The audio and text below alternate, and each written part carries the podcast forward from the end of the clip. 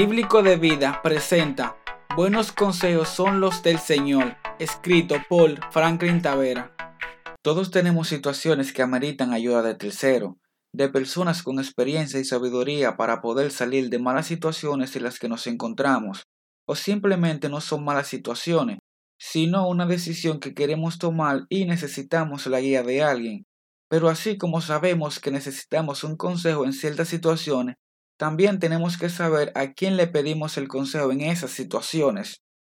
No podemos dejarnos guiar según nuestras emociones o nuestra propia inteligencia. Y muchas personas nos aconsejan según su inteligencia y su propia sabiduría de la situación. Y esto, aunque no parezca, puede ser malo, ya que al ser su propio entendimiento nos puede empujar a tomar el camino equivocado, a actuar de la manera inadecuada. Por eso hay que buscar consejos en personas que tengan temor al Señor y que tengan sabiduría delegada por su palabra, y lo podemos ver en el Salmo 1.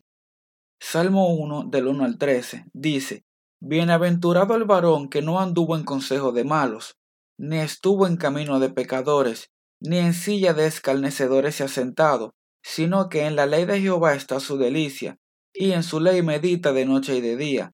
Será como árbol plantado junto a corrientes de agua, que da fruto en su tiempo y su hoja no cae, y todo lo que hace prosperará.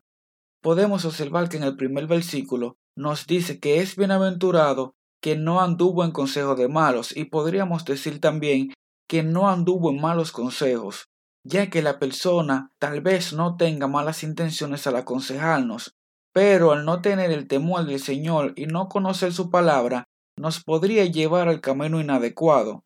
Y lo entendemos más en el versículo 2 que dice, sino que en la ley de Jehová está su delicia, y que medita en ella de noche y de día, de modo que los consejos que tenemos que buscar son consejos que vayan conjunto a la obediencia al Señor, y como vemos en el versículo 3 dice, que será como árbol junto a corrientes de agua, que da fruto y que su hoja no cae, y que prosperará todo lo que hace. Esto es a los que andan en buenos consejos, los consejos del Señor.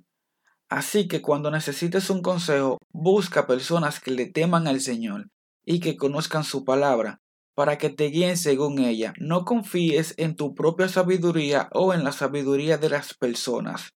Y quisiera que terminemos este contenido leyendo dos proverbios. Proverbio 11:14, que dice, Donde no hay dirección sabia, caerá el pueblo, mas en la multitud de consejeros hay seguridad. Y Proverbios 24:6, que dice, Porque con ingenio hará la guerra, y en la multitud de consejeros está la victoria. Dios los bendiga.